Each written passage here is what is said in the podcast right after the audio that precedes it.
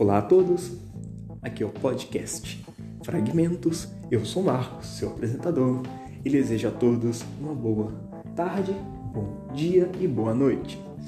Hoje trarei três notícias para você sobre o mundo dos jogos. Uma delas falando de um lançamento muito aguardado, um remake, a qual fez os fãs da franquia ficarem loucos e um bug que vem deixando certa comunidade de cabelo branco de raiva. Bem, vamos começar pelo lançamento. O aclamado clássico do PlayStation 1 vai ter continuação, eu falo dele, The Crash Bandicoot, que teve sua trilogia inicial lançada para o PlayStation, sendo o primeiro jogo lançado pela Naughty Dog em 1996. O jogo do PlayStation 1 então teve duas sequências diretas dessa história, lançada em 1998 e 2000. E após isso, todos esses anos, agora em 2020, 10 anos após o último lançamento, temos Crash Bandicoot 4, trazendo nosso querido Crash de volta para enfrentar seu arco-inimigo Dr. Negan na gameplay soltada pela PlayStation, podemos ver Crash em diversas fases, usando diversos poderes, além de mostrar a nova gameplay em um gráfico totalmente lindo.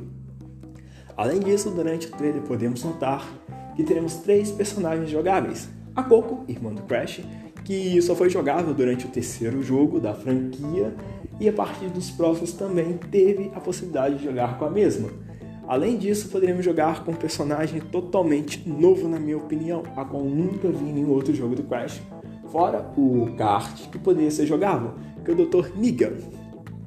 Ele poderá ser um personagem jogável, algo que vai marcar muito a história do Crash, pois será a primeira vez, se eu não me engano, dos jogos que eu joguei, que poderemos jogar com um vilão no jogo.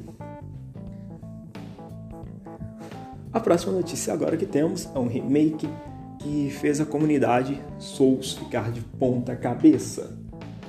Eu falo do clássico do PlayStation 3, Demon Souls. Demon Souls é um jogo lançado pela FromSoft Studios, que tem como diretor Hidetaka Miyazaru. O jogo foi lançado inicialmente para o Japão e Europa, mas se popularizou bastante por sua dificuldade. Embora na época as críticas contra o jogo tivessem sido pesadas por ser difícil demais, a comunidade o abraçou por essa dificuldade, a qual muitos jogadores sentiam falta nos jogos daquele tempo. O jogo se tornou bastante popular e deu origem a diversas franquias, como a franquia Dark Souls, que foi produzida para PlayStation, PC e Xbox. Bloodborne, exclusivo do PlayStation 3, e o vencedor do GOAT 2020, Sekiro, que é um jogo extremamente difícil. A franquia Souls, ou o gênero Souls-likes, a qual Demon Souls gerou, é conhecido por jogos extremamente difíceis, que irá punir o jogador por qualquer erro, o que faz com que a gameplay se torne bastante difícil. O menor erro do jogador faz ele perder horas de avanço, ou ficar travado em um boss muito difícil, a qual passará horas de seu dia tentando passar.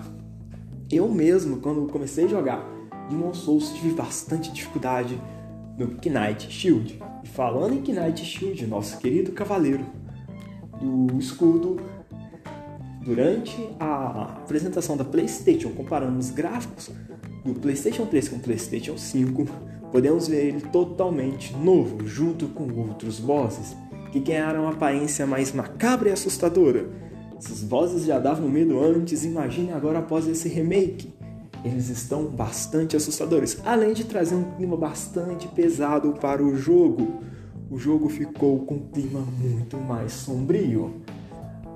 Além disso, a comparação de gráficos mostra a grande diferença entre os locais e a ambientação do jogo, que está muito mais próximo de uma Europa medieval, como já era o intuito inicial do primeiro jogo.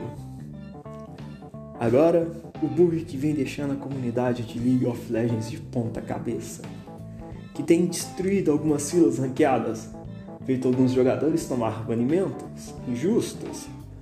Eu falo do bug da Pop. Para quem não sabe, League of Legends é um mobile, um jogo onde você compete contra outros jogadores e o objetivo é derrotar o Nexus inimigo.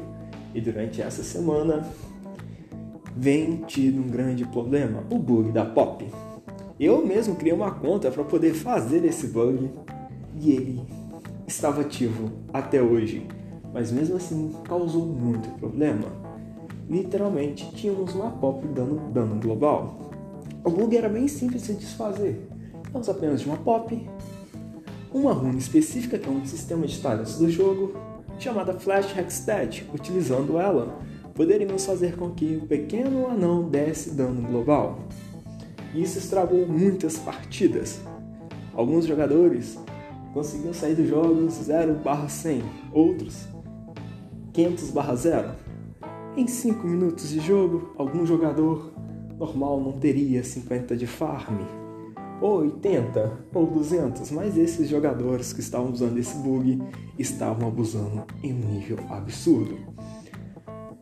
A empresa não falou sobre como desbaneria os banimentos de jogadores que acabaram sendo afetados por esse bug, mas pelo que parece ele foi consertado e os jogadores que abusaram desse bug tiveram suas contas banidas. Esse foi o pequeno podcast Fragmentos falando sobre jogos. O próximo tema será a história da escova de dentes. Obrigado a todos, bom dia, boa tarde ou boa noite.